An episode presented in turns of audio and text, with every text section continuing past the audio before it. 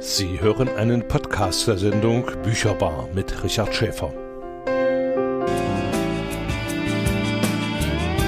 Bücherbar.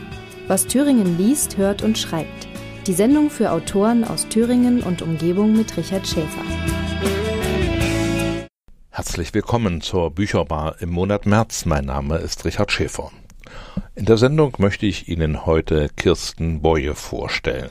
Erfolgsautorin, Kinderbuchautorin, mehrfach ausgezeichnete äh, Schriftstellerin aus Hamburg, die ich zur Eröffnung der Erfurter Kinderuniversität 2017 kennenlernte, ihre Lesung gehört habe und mit ihr anschließend ein Gespräch führen konnte.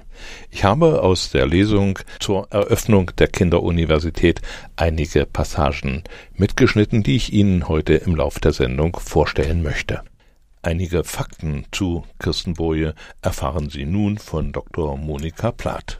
Äh, Kirsten Boje ist, ich weiß nicht zum wievielten Mal in Erfurt bei uns, auf jeden Fall zur Eröffnungsveranstaltung äh, der Kinderbuchtage und der Kinderuniversität rund um das Buch zum dritten Mal.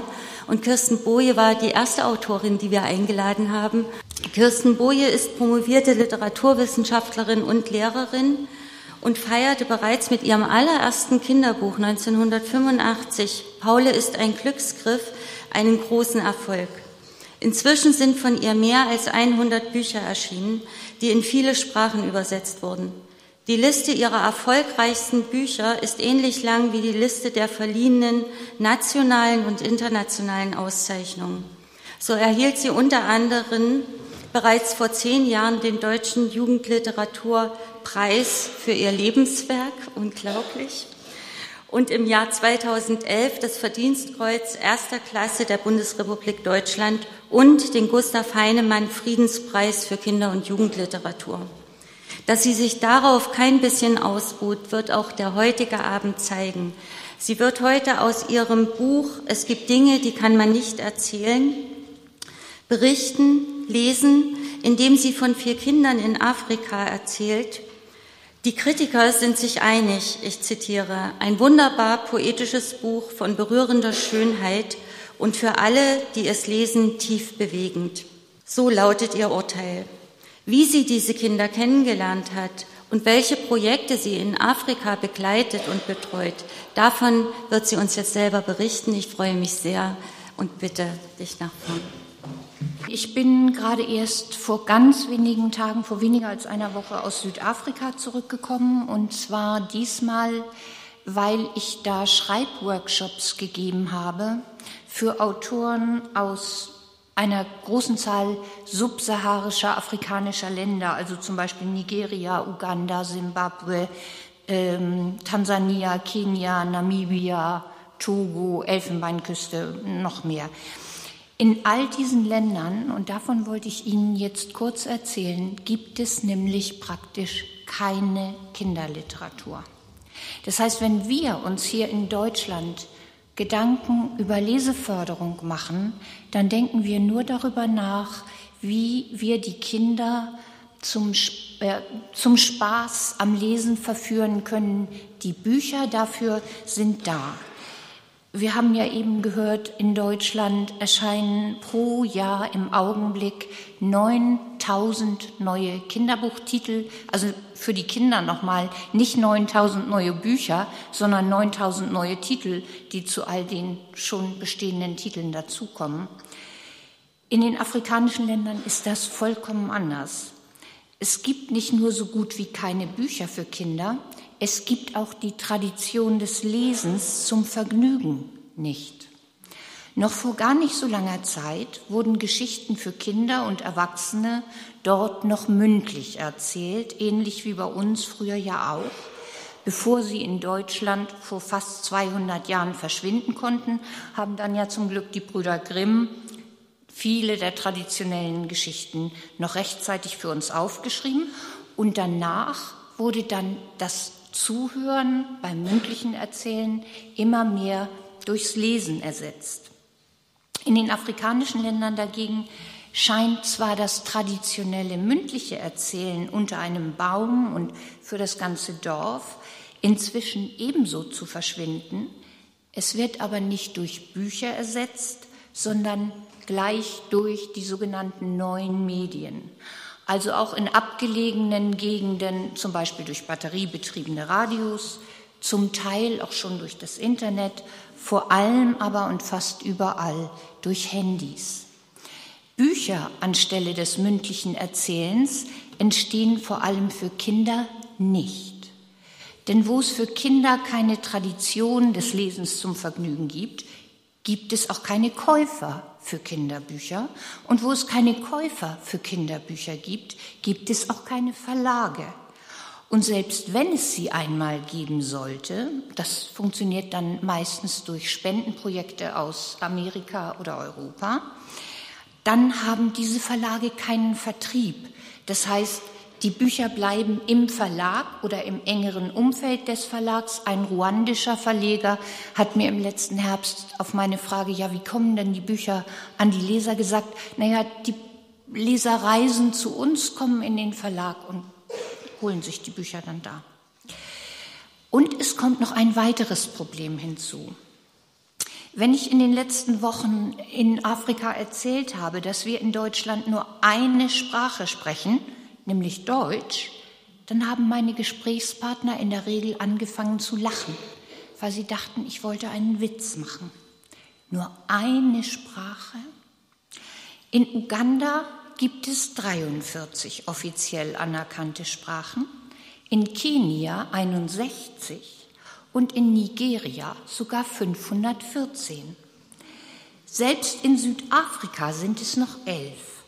Und in welcher dieser Sprachen sollten Kinderbücher dann bitte sehr gedruckt werden? In allen? Oder nur in denen, die von mehr als einer Million oder mehr als zehn Millionen Menschen gesprochen werden? Wer sollte die Übersetzer bezahlen, wenn es dann doch hinterher nur wenige Käufer geben wird? Kinderbücher in den Sprachen der Kinder gibt es darum praktisch nicht. Also sage ich nochmal für die Kinder, stellt euch mal vor, es würde überhaupt keine Bücher auf Deutsch für euch geben. Nix. Wenn überhaupt einmal Kinderbücher erscheinen, wie etwa beim von einem kanadischen Projekt getragenen Verlag Story Moja in Kenia, dann auf Englisch. Da allerdings konkurrieren sie dann gleich mit all den Kinderbüchern äh, aus dem Rest der Welt und außerdem bedeutet es, dass die Kinder sie erst lesen können, wenn ihr Englisch gut genug ist. Ich erzähle Ihnen all das nicht nur, damit wir uns sagen können, haben wir es gut, sondern auch, um zu erklären, wie ich dazu gekommen bin, die hoffentlich lustigen Kinderkrimis über den afrikanischen Jungen Tabo oder die authentischen Geschichten über Kinder in Swasiland zu schreiben, aus denen ich gleich vorlesen werde. In einer globalisierten Welt sollten Kinder auch bei uns etwas über das Leben der Kinder auf der anderen Seite des Äquators erfahren. Aber bis Kinderbücher aus diesen Ländern zu uns kommen, wird es noch eine ganze Weile dauern. Das ist mir gerade auch bei meinen Workshops jetzt wieder sehr deutlich geworden. Wir haben also die Wahl, entweder gar keine Bücher für unsere Kinder über das Leben in Afrika oder Bücher europäischer Autoren. Das zumindest ist es, was ich immer erkläre, wenn mir vorgeworfen wird, als deutsche Autorin dürfte ich nicht über Afrika schreiben, das wäre so eine Art von literarischem Kolonialismus. Und natürlich würde ich diese Bücher nicht einfach so schreiben, ohne persönliche Erfahrung.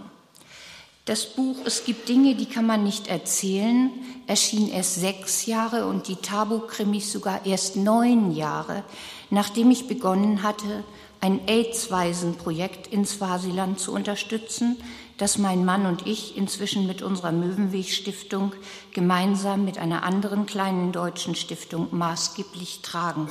Und ich habe mir erlaubt, draußen Flyer hinzulegen. Das sage ich auch. Mindestens einmal jährlich, aber manchmal auch öfter, halte ich mich seitdem in Swasiland auf, Ich bespreche mit den Swasi-Mitarbeitern vor Ort die Probleme, die bei unserem AIDS-Waisenprojekt auftauchen, die Notwendigkeiten der Weiterentwicklung. Und ich habe in dieser Zeit natürlich eine große Zahl von Familien, von Kindern und Erwachsenen in ihrem Alltag kennengelernt. Irgendwann wollte ich für unsere 100 Waisenbetreuungspunkte im Land, die sich dort um circa 4000 Waisen kümmern, Bilderbücher in der Landessprache Siswati anschaffen, nur um dann festzustellen, es gibt solche Bücher nicht. Ich habe es ja schon gesagt, es gibt in Swasiland kein einziges Kinderbilder- oder Jugendbuch in der Sprache der Kinder. Oder besser, es gab denn im vergangenen Jahr hat unsere Stiftung zwei Bilderbuchanthologien in der Landessprache Siswati drucken lassen, die ich vorher zusammengestellt hatte. Auf all diesen jahrelangen Erfahrungen basieren also meine afrikanischen Geschichten. Und die Geschichte, die ich Ihnen gleich vorlesen möchte, war überhaupt die allererste, die ich jemals über Swasiland geschrieben habe. Ich saß allein mehrere Stunden auf dem winzigen Flughafen des Landes fest, weil die kleine Maschine, die mich hätte nach Johannesburg bringen sollen, einen technischen Defekt hatte. Da sitze ich dann ehrlich gesagt lieber auf deutschen Bahnhöfen fest, weil die Deutsche Bahn Verspätung hat. Gerade am Tag vorher hatten wir eine Waisenfamilie besucht, die mich so sehr erschüttert hatte, dass sie mir nicht mehr aus dem Kopf ging. Der erzwungene Aufenthalt auf dem Flughafen gab mir dann die Gelegenheit, eine Geschichte über diese Familie zumindest anzufangen. Und da ich kein Schreibpapier bei mir hatte, habe ich den Anfang der Geschichte vorne in einen Taschenbuchkrimi geschrieben, den ich für den Flug in meinem Rucksack bei mir hatte. Natürlich sollte ich jetzt vor allen Dingen als Autorin beim Vorlesen der Geschichte eigentlich auf die Kraft des Wortes vertrauen, aber ich weiß ja, dass die Bilder, die sich in unserem Kopf einstellen, bei uns allen immer auf dem beruhen, was wir bis dahin über die beschriebenen Landschaften, Menschen und Lebenszusammenhänge irgendwo in der Realität oder im Fernsehen oder Internet gesehen haben. Und deshalb würde ich Ihnen gerne vorher noch kurz ein paar Bilder aus Swasiland zeigen. Und ich hoffe, die Technik erlaubt es. Soweit Kirsten Boye zur Situation der Kinderliteratur in Erfurt. Wir machen weiter mit Musik. City with No Children heißt der nächste Titel von Arcade Fire.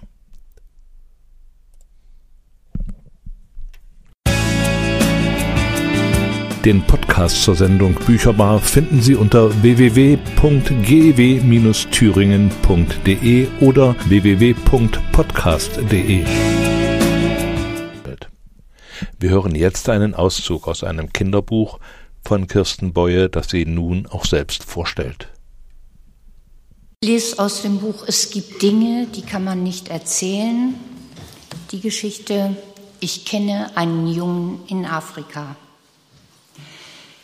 Ich kenne einen Jungen in Afrika.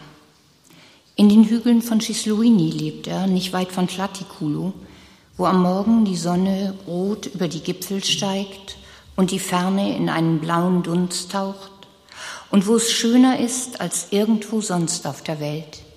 Das weiß Tulani genau.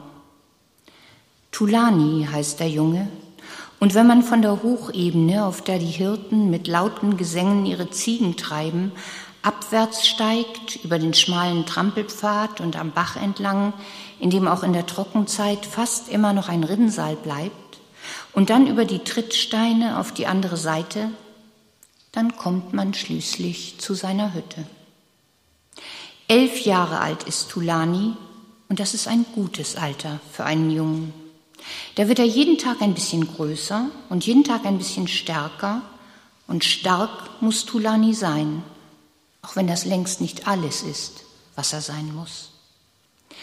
In der Hütte lebt er mit seiner Gugu, die so alt ist, dass sie den Tag ihrer Geburt nicht mehr weiß und nicht das Jahr und auch nicht das, in dem sie Tulanis Mutter geboren hat, die jetzt in dem schmalen Grab hinter der Hütte liegt, auf der anderen Seite des Pfads. Das Grab hat Tulani mit Steinen bedeckt, großen, schweren Steinen, damit es schön aussieht für die Menschen, die zur Hütte kommen und den Tieren den Zugang verwehrt. Es gibt keine Hyänen mehr in den Hügeln von Chisluini, aber Geier könnte es geben. Und niemand kann sagen, welche anderen Tiere noch. Das hat die Gugu ihm eingeschärft. Das Grab hat Tulani mit den Nachbarinnen gegraben. Die sind gekommen, um zu helfen. Wie sollte ein Junge auch wohl allein ein Grab für seine Mutter ausheben, nur mit seiner kleinen Schwester als Hilfe, wenn der Boden von der Sonne hart und trocken ist und immerzu die Tränen kommen? Ja, Tulanis kleine Schwester ist auch noch da. Aber was kann ein Mädchen von acht Jahren schon tun? Sie ist ja sogar zu schwach, um das Wasser vom Bach zu holen, auch wenn es nur zehn Minuten Weg sind bis dahin. Den vollen Kanister kann sie nicht tragen, das ist wahr, aber sie könnte doch zweimal gehen. Das sagt Tulani ihr in strengem Ton und den Kanister nur zur Hälfte füllen. Deswegen gibt es immer Streit und manchmal haben sie kein Wasser. Dann geht Tulani doch, ganz eilig, bevor die Sonne hinter den Hügeln versinkt und es dunkel wird. Denn in der Dunkelheit lauern die Geister, und auch wenn man schon elf Jahre alt ist, muss man sich vor ihnen in Acht nehmen.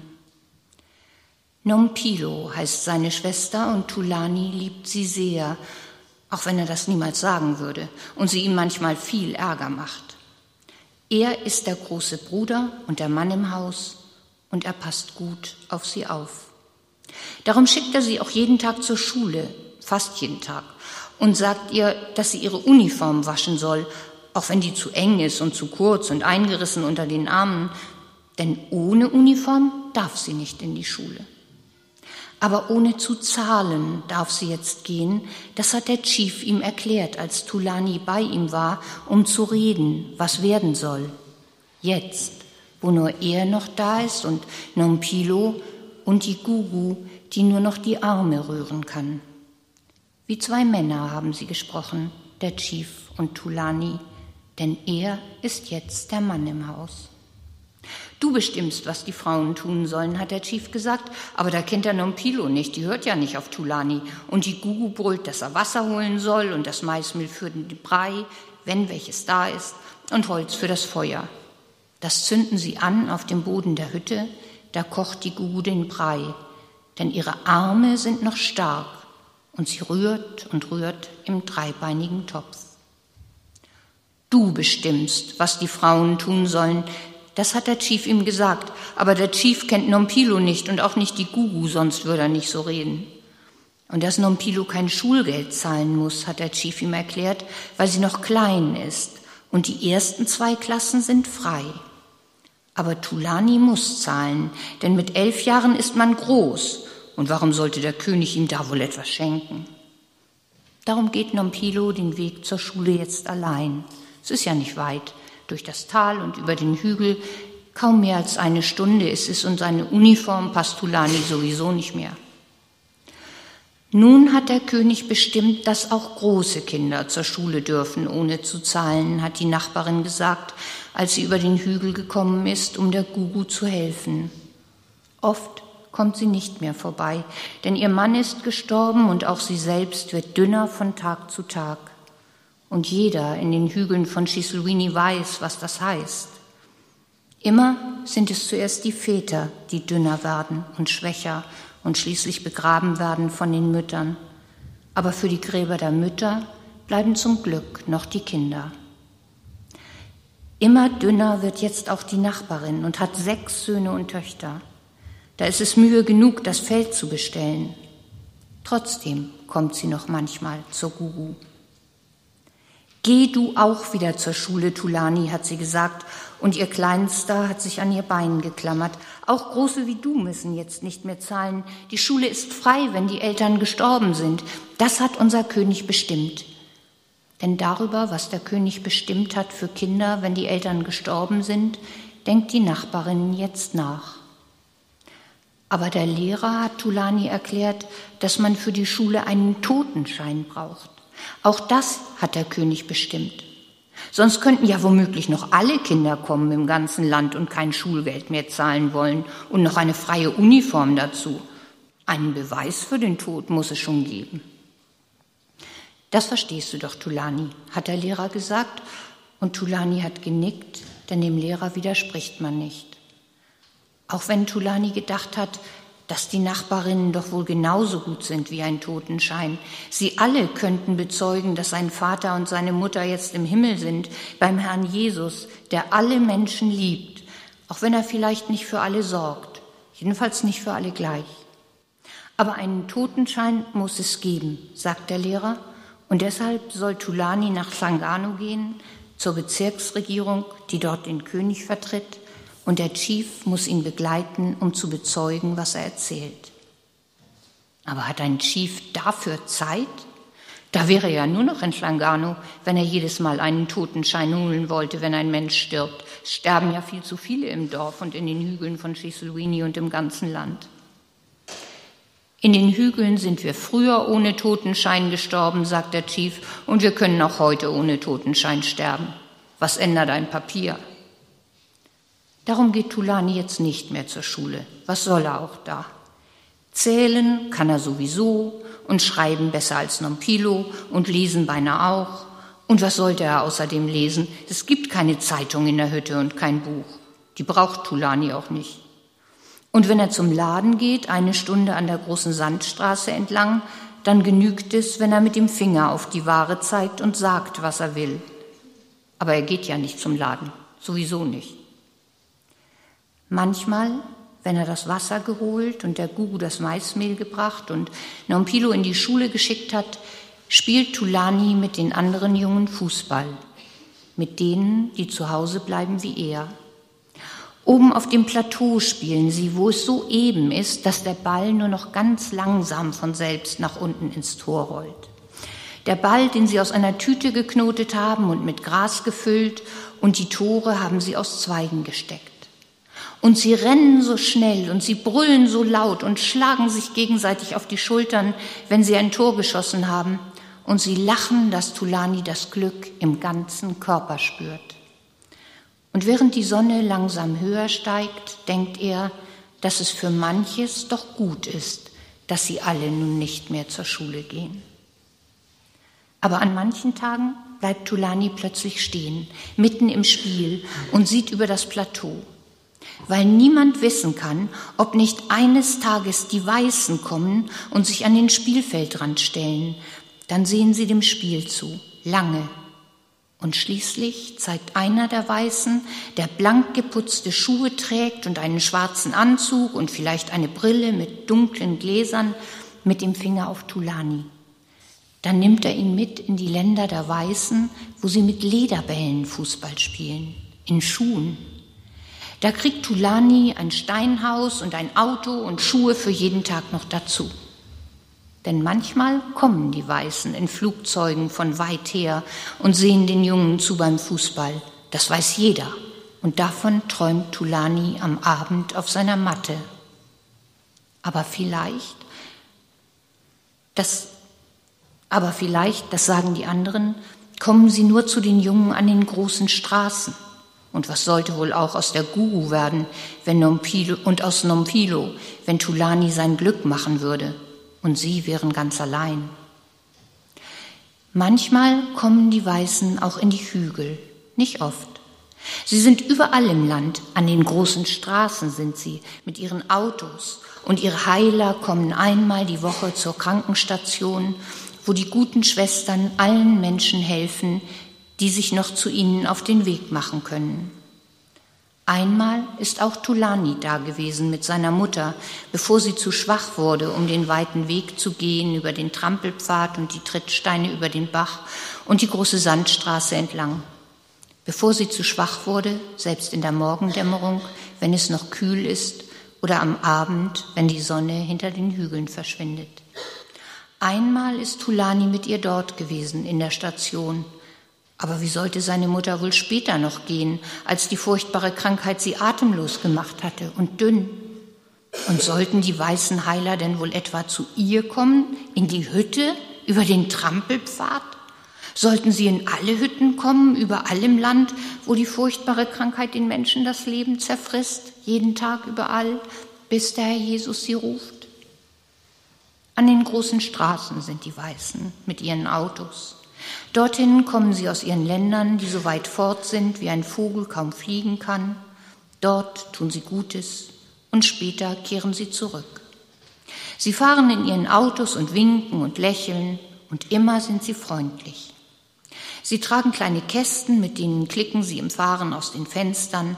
Dann ist man als buntes Bild in den Kästen eingesperrt, sagt die Gugu, aber nur die Seele. Ach was, nicht mal die, sagt der Chief. Niemand weiß es genau. Zu Tulanis Hütte kommen sie nicht. Wie sollten die Weißen wohl auch zur Hütte kommen, wo es doch keine Straße gibt und die Weißen fahren in Autos? Nur einmal waren sie da. Vielleicht war es der Chief, der ihnen von der Gugu erzählt hatte. Zu Fuß sind sie den Pfad heruntergekommen und haben etwas getragen. Sie haben es in die Hütte gebracht. Über die Füße der Gugu mussten sie steigen, denn die Hütte ist eng. Und sie haben ihr gezeigt, was sie in ihrer Güte für sie bestimmt hatten. Jetzt steht der glänzende Stuhl mit den Rädern in der Hütte, dass nachts kaum mehr Platz ist für die drei Schlafmatten. Zusammengefaltet steht er da und die Guru kann ihn ansehen jeden Tag. Er gehört ihr, solange sie lebt. So groß ist der Stuhl, dass er nicht durch die Tür passt, wenn man ihn auseinanderfaltet. Aber was sollte er wohl auch draußen vor der Hütte, wo es steil ist und der Boden so uneben und voller Steine, dass der Stuhl darauf nicht rollen kann? Auch für die Hütte ist er viel zu groß. Da liegen abends die Matten. Aber die Gugu sieht ihn an, wie er da steht mit seinem Glänzen und ist stolz. Nun haben die Weißen auch an sie gedacht, nicht nur an die Menschen an den großen Straßen. Einmal in der Trockenzeit, als der Bach ausgetrocknet war und Tulani eine Stunde weit gehen musste mit dem Kanister auf dem Kopf, um Wasser zu holen, hat er etwas Merkwürdiges gehört. Eine Frau hat es ihm erzählt, die er gar nicht kannte. Sie hat ihn gefragt, warum denn er das Wasser holt, wo das doch Frauenarbeit ist. Dabei wusste sie die Antwort ja längst.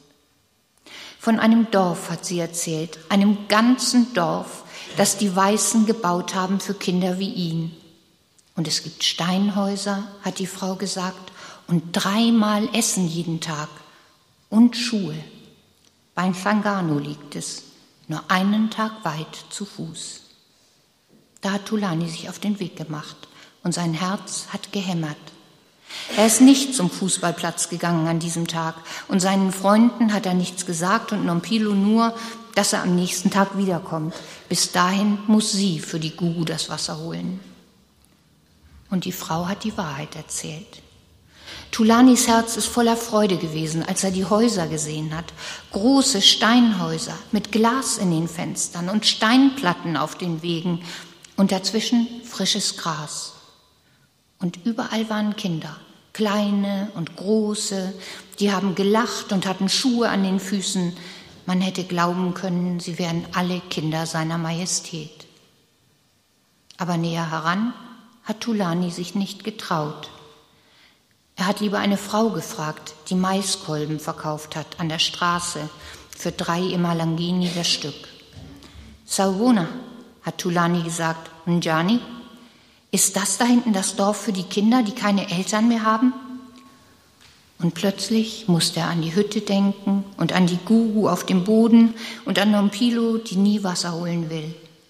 Sind die alle Kinder, deren Eltern gegangen sind? Die Frau hat genickt und ihn angesehen von oben bis unten. Dann hat sie ihm von ihrem Rost einen Maiskolben gegeben, der war nur ein ganz bisschen angebrannt. Den musst du nicht bezahlen, hat sie gesagt. Ja, dem Herrn sei gedankt. All diese Kinder finden hier ein Zuhause. Tulani hat auf den Zaun gesehen, der so hoch war, wie er noch keinen gesehen hatte, und auf all den Stacheldraht, und plötzlich wusste er, dass es ganz unmöglich war. Aber was wird aus der Gugu, wenn Numpilo und ich sie allein lassen? hat er gerufen. Wer wird für sie sorgen, wenn Nompilo und ich hier ein glückliches Leben haben? Da hat die Frau gelacht. Du musst dich nicht sorgen, Junge. Ein glückliches Leben werdet ihr hier nicht haben, hat sie gesagt. Das Dorf hat ja nur Platz für hundert Kinder. Und weißt du, wie viele wie dich es gibt im Land? Da müssten sie ja tausend Dörfer bauen, ach mehr noch, um für jedes einen Platz zu schaffen. Tausend solcher Dörfer. Du verstehst wohl, dass das nicht geht. Hamba Gachle. Da hat Tulani genickt und sich bei der Frau bedankt. Der Maiskolben hat köstlich geschmeckt und ist ihm gerade recht gekommen vor dem langen Rückweg. Alles ist gut, wie es ist. Was wäre wohl sonst aus der Guru geworden? Manchmal im Sommer, wenn am Abend die Blitze über den Himmel zucken, dass Tulani weiß, jetzt rufen die Geister, sitzt er hinter der Hütte neben dem Grab und spricht mit seiner Mutter. Sie wird ihn schon hören. Er hat keine Angst, dass ein Blitz ihn erschlägt, auch wenn das Königreich das Land der Blitze ist und sie sich täglich ihre Opfer suchen. Tulani wartet, dass etwas passiert und weiß doch nicht was. Alles ist gut, wie es ist. Ich kenne einen Jungen in Afrika, der ist elf Jahre alt und lebt in den Hügeln von Chislwini, wo es schöner ist als irgendwo sonst auf der Welt, nicht weit von Tlatikulu. Mit seiner Guru lebt er da und mit Nompilo, seiner Schwester. Und was morgen sein wird oder in einem Jahr, wenn er zwölf Jahre alt ist, danach fragt er nicht. Darum hat diese Geschichte kein Ende. Kirsten Beue las die Erzählung Ich kenne einen Jungen in Afrika. Nach dem nächsten Musikbeitrag habe ich dann ein Gespräch mit Kirsten Beue aufgezeichnet, um ihr Engagement für Afrika ein bisschen näher zu hinterfragen.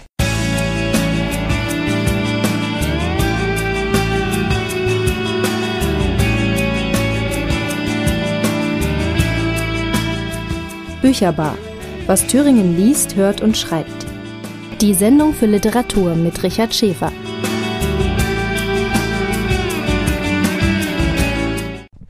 Frau Boye, erstmal vielen Dank, dass es geklappt hat mit dem Gespräch. Sie sind eine anerkannte Schriftstellerin, eine äh, die äh, Kinderbuchautorin schlechthin. Wann und aus welchem Anlass haben Sie sich denn äh, Afrika zugewandt? Ähm, das ist mehr oder weniger ein Zufall gewesen. Ich habe 2007 den Deutschen Jugendliteraturpreis für das Gesamtwerk gekriegt. Den gibt's im Kinderbuchbereich äh, für Autoren nur alle drei Jahre und der ist sehr schön dotiert.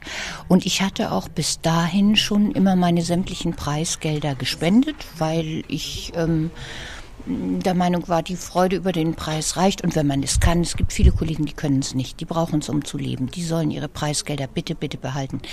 Aber ich habe es zum Leben nicht gebraucht und habe es dann äh, gespendet. Und in der Woche, in der ich den Preis bekommen habe, ist in der Wochenzeitung Die Zeit ein ganz großer Artikel erschienen, der hieß Das Land ohne Eltern. Und darin ging es ums Swasiland. Und es wurde eben beschrieben, dass ungefähr die Hälfte der Kinder keine Eltern mehr haben durch die AIDS-Epidemie. Ich habe mir das alles nicht vorstellen können und habe mich dann eben da engagiert. Ich dachte dann, das ist so einer von diesen Zufällen, die sein sollen, ähm, äh, dass ich den Preis gekriegt habe und gleichzeitig den Artikel gelesen. Da dachte ich, dann weiß ich, wo das hingeht. Und dann weiß ich auch, dass in so einem Land mit solchen Beträgen richtig viel schon passieren kann. Und seitdem ähm, sind wir, mein Mann und ich, dabei geblieben und sind eben sehr, sehr stark involviert. Jetzt haben Sie versucht oder Sie versuchen in äh, Swasiland und in anderen afrikanischen Ländern Kinderliteratur aufzubauen. Was haben Sie denn in dieser Richtung vorgefunden? Also zunächst mal, das wäre natürlich sehr arrogant, wenn ich von Deutschland aus versuchen würde, da Kinderliteratur aufzubauen. Also das muss schon aus den Ländern selber kommen. Aber es gibt da ja Ansätze und dazu helfen mit der Erfahrung, die wir hier haben. Das finde ich macht wirklich Sinn. Es gibt im Grunde keine afrikanische Kinderliteratur. Wenn jetzt jemand kommt und sagt, oh, da habe ich aber mal ein Buch gesehen, na klar, das eine oder andere. Aber so wie wir es uns vorstellen, gibt es das nicht, weil es eben keine Tradition des literarischen Lesens gibt, nicht für Erwachsene und noch viel weniger für Kinder. So für die obersten Bildungsschichten gibt's das dann vielleicht mal. Die lesen auch und da kommen auch Erwachsenenromane inzwischen zu uns, die oft eine hohe Qualität haben.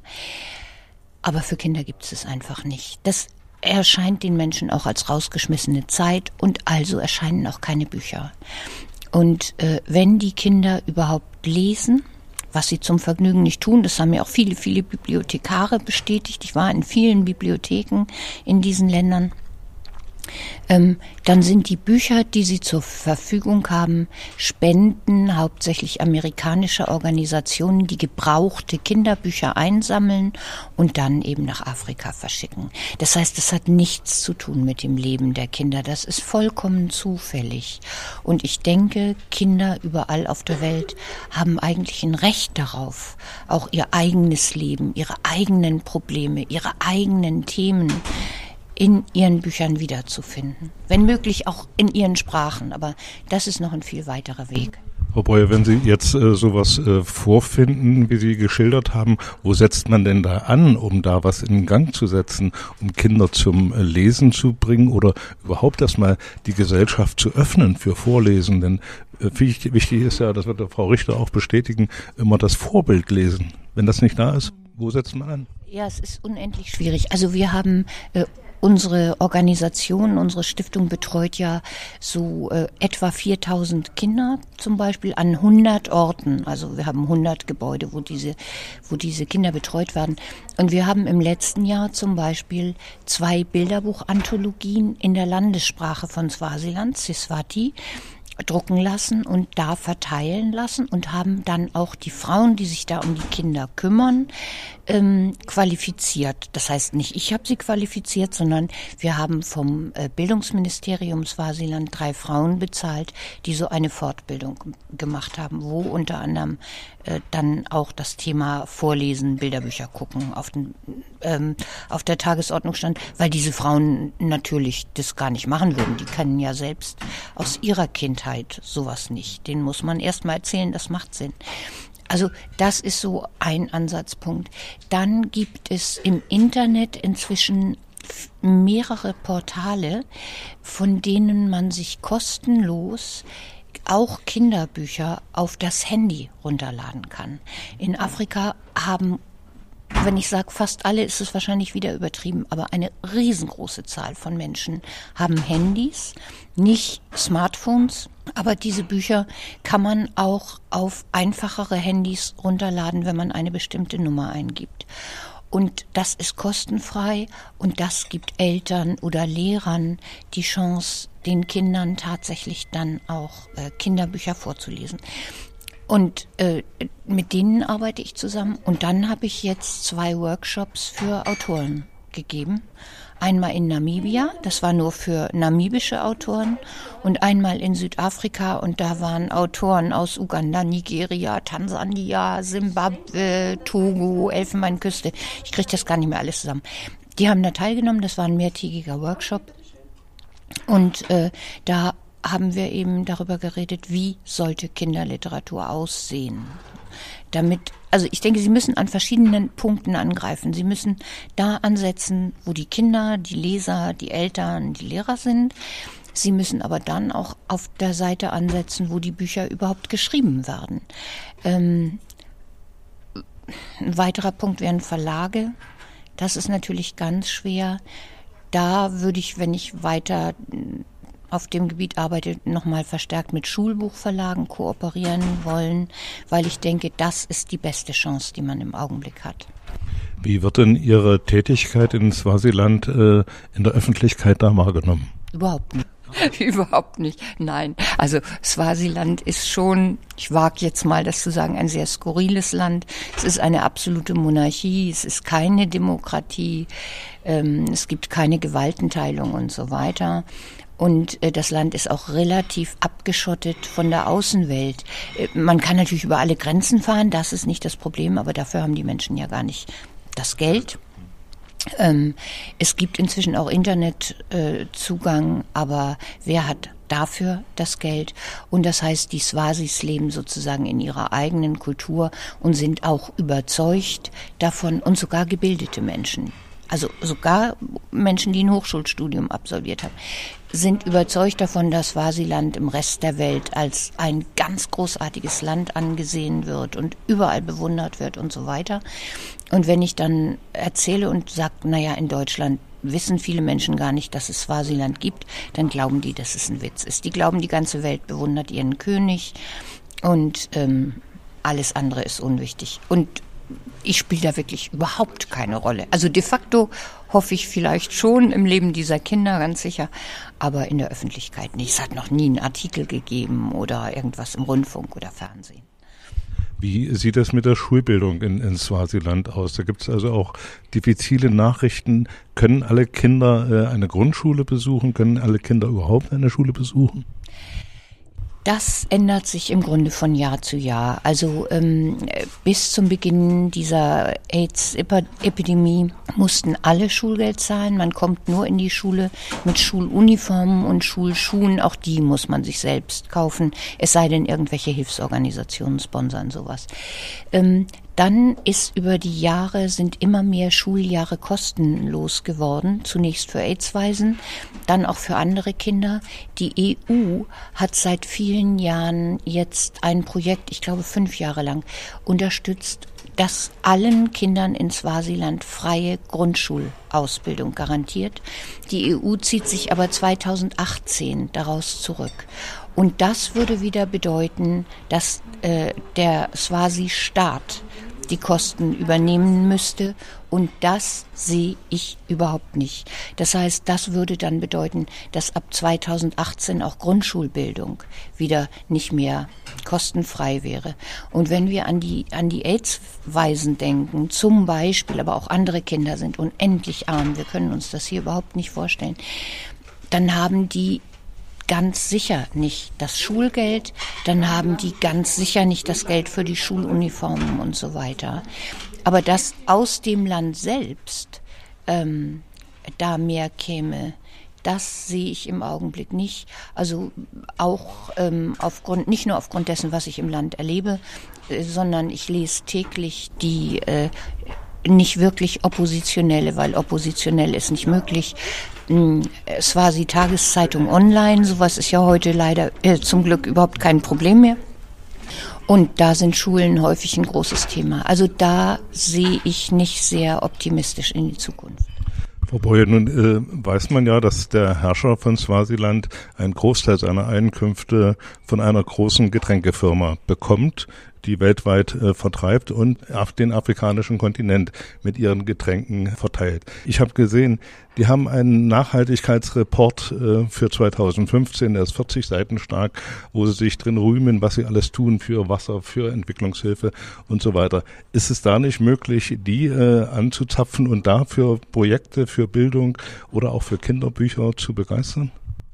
Ähm, vielleicht ist es möglich, aber ich vermute, mir ist es nicht möglich. Ich vermute, dazu bin ich dann doch in dem Rahmen ein viel zu kleines Licht, um einen internationalen, vor allen Dingen US-amerikanischen Konzern zu solchen Dingen bewegen zu können. Ähm, da müsste man dann vielleicht amerikanische Autoren ansprechen, die hätten vielleicht bessere Karten. Ähm, Sie bringen mich da auf eine Idee, die ich zugegebenermaßen selbst noch nicht hatte, aber auch aufgrund der wahrscheinlich realistischen Einschätzung, dass mir sicher kein Gespräch gewährt würde. Aber wenn ich das nächste Mal reise, das wird in diesem Sommer sein, nehme ich das sofort auf den Zettel. Also versuchen kann man es ja mal. Ja, aber das ist ja, das wissen Sie auch. Ähm, Papier ist geduldig ja, ja. und Sie finden natürlich zu allen möglichen Themen großartige äh, Berichte. Und ich entsinne mich an, an äh, einen Bericht im, in einem großen deutschen Nachrichtenmagazin vor etwa zwei Jahren, in dem Swasiland gepriesen wurde als ein Musterbeispiel dafür, wie man mit der HIV-Epidemie umgehen soll. Ich bin ganz sicher, der Journalist, der das geschrieben hat, ist einmal durchs Land gereist und zwar mit irgendjemandem, der ihm das erzählt hat und hat überhaupt keine ähm, wirkliche Erfahrung. Also ich denke, Sie finden überall immer alle möglichen großartigen ähm, Informationen. Aber äh, nochmal, ich finde die Idee super und äh, will das gerne mal versuchen und melde mich sofort, wenn irgendwas daraus geworden ist. Wie kommt denn Ihre Aktion bei den Schriftstellerkolleginnen und Kollegen an? Haben Sie da welche, die mit ins Boot gehen und sagen, da unterstützen wir Sie? Also es gibt durchaus Kollegen, die das unterstützen, auch finanziell, sonst bisher noch nicht so. Vielleicht ist es auch meine eigene Schuld, weil ich auch nicht so sehr vorwärtspreschend sein mag damit. Sie wissen, was ich meine. Das hat ja schon immer auch so einen kleinen Beigeschmack. Äh, ich bin aber ganz sicher, dass man noch mehr Kollegen gewinnen könnte und ich bekomme zum Teil sogar Unterstützung finanzieller Art, die für uns ja ganz, ganz wichtig ist. Finanzieller Art von äh, Kollegen, von denen ich weiß, dass die jeden Cent sehr, sehr gut selbst brauchen könnten. Und das finde ich dann immer am großartigsten. Das Gespräch mit Kirsten Boye setze ich nach dem nächsten Musiktitel fort. Ausgewählt habe ich Jenseits von Afrika. Den Podcast zur Sendung Bücherbar finden Sie unter www.gw-thüringen.de oder www.podcast.de. Welche Ideen haben Sie denn, äh, Vorlesen für Eltern, für Großeltern attraktiv zu machen? Na, also das ist ja schon ganz, ganz lange mein Thema, weil ich einfach eben wirklich gemerkt habe, ich schreibe ja seit über 30 Jahren jetzt Kinderbücher, gemerkt habe, äh, dass uns immer mehr Kinder als Leser wegbrechen. Auch im Zusammenhang mit der Nutzung der neuen Medien. Und dass eben Vorlesen wirklich ein ganz entscheidender Einstieg ist, weil klar, wenn man mit Büchern erst in Kontakt kommt, wenn man lesen lernt, dann ist das zu spät, weil Lesen so anstrengend ist. Äh, es gibt ganz unterschiedliche Ansätze und am tollsten wäre natürlich, man könnte die miteinander verknüpfen. In Hamburg haben wir jetzt in diesem Jahr zehnjähriges Jubiläum eines, wie ich finde, ganz tollen Projekts, das wir aus Großbritannien übernommen haben. Das heißt Buchstart. Und bei uns bekommt jedes Kind äh, bei der Vorsorgeuntersuchung mit ungefähr einem Jahr vom Kinderarzt eben eine Tasche mit zwei Pappbilderbüchern und einer Broschüre zum Vorlesen. Deutschlandweit gibt es von der Stiftung Lesen, heißt es Lesestart. Bei uns in Hamburg gibt es, weil wir eben von diesem englischen Projekt gelernt haben und wissen, das wird begeistert angenommen, vor allen Dingen von den bildungsbürgerlichen Eltern, die aber ohnehin sich ums Vorlesen kümmern würden. Die anderen bleiben so ein bisschen zögerlich, wenn die selbst als Kinder keine Bücher gekannt haben oder, oder auch noch nicht mal gut lesen können. Dann sagen die, wir können doch unseren Kindern nicht vorlesen. So. Ähm, deshalb haben wir ein Begleitprogramm, das heißt Gedicht für Wichte. Und da, das sind Gruppen, offene Gruppen, da können Eltern oder Großeltern oder wer auch immer mit einem Kind bis zu drei Jahren hinkommen. Das findet wöchentlich statt. Und da gibt's alles Mögliche, was man mit Büchern machen kann, aber auch Kniereiter und Fingerspiele und solche Geschichten. Und äh, da haben wir die Erfahrung gemacht in Hamburg, dass das von ganz vielen, vor allen Dingen Müttern, genutzt wird, die eben sonst äh, nicht viel mit Büchern zu tun haben. Die Zahl der Gruppen wächst und wächst und wächst. Viele Frauen, die ähm, selbst da mit ihren Kindern teilgenommen haben, kommen dann später als Leiterinnen zurück. Das ist eine mehr oder weniger ehrenamtliche Tätigkeit. Wir haben viele äh, Frauen mit Migrationshintergrund, die sonst überhaupt gar nicht so rauskämen. Äh, aber diese Gruppen sind auch in der jeweiligen Community bekannt als äh, ungefährlich. Also da dürfen die Frauen dann äh, gerne hingehen. Und wir glauben, dass wir so viele, viele Kinder ganz früh erreichen und hoffen, dass die Eltern dann auch dabei bleiben. Ähm, dann gibt's natürlich unendlich viele Leseförderprojekte. Toll finde ich all diese Vorlesestunden in Kitas, in Schulen, wo dann auch Freiwillige kommen und einmal wöchentlich kleinen Gruppen von Kindern vorlesen. Besonders toll, wenn es Männer sind. Die fehlen uns ja so als Rollenvorbild, aber es gibt ja immer einige, die das auch mal machen, durch die man dann auch die Jungs gewinnen kann. Das ist natürlich, das ist natürlich eine schöne Geschichte. Und ähm, ich denke, sowas wie es jetzt hier in Erfurt passiert, wo eben dann ganze Schulklassen eingeladen werden zu Lesungen oder sogar zur Kinderuni, wo es dann eben auch um, um Literaturthemen geht, die sind natürlich auch großartig, weil sonst sowas ja häufig als öffentliche Veranstaltung stattfindet und dann sind es wieder die Eltern, die sich ohnehin ums Lesen kümmern, was ja großartig ist. Aber wir brauchen ja auch die anderen und die werden eben durch solche Projekte dann erreicht. Frau Boyer, jetzt sind Sie eine äh, Kinderbuchautorin von vielen. Äh, ich habe äh, versucht, die, Thüringer mal zu erfassen. Da gibt es auch sehr viele, die also äh, sich zum Teil selbst verlegen, also nie die Chance haben, groß in Buchhandlungen zu kommen. Für Eltern, auch für Großeltern, ist es unheimlich schwer, im Buchhandel gute Kinderbücher äh, zu finden, ohne jetzt äh, vielleicht sich der Werbung äh, zu ergeben. Äh, welche Tipps haben Sie? Was, woran erkennt man gute Kinderliteratur? Die, also die Frage wird mir ja immer wieder gestellt. Ich finde, die ist wirklich nicht so einfach zu beantworten. Einmal finde ich, gilt für Kinderliteratur das Gleiche, was für Erwachsenenliteratur gilt. Also Klischees vermeiden. Sie sollten psychologisch stimmig sein. Die Handlung sollte logisch sein, selbst wenn sie fantastisch ist. Also ich hab, bin durchaus eine Freundin fantastischer Bücher, aber auch die müssen logisch sein und so weiter. Ähm, ich empfehle Eltern immer, in öffentliche Büchereien zu gehen oder in Buchhandlungen zu gehen und sich beraten zu lassen. Weil da gibt's eben wirklich die Kompetenz. Da sind die Menschen, die sich mit all dem auseinandersetzen. Und wir haben in Deutschland jedes Jahr fast 9000 neue Kinderbuchtitel.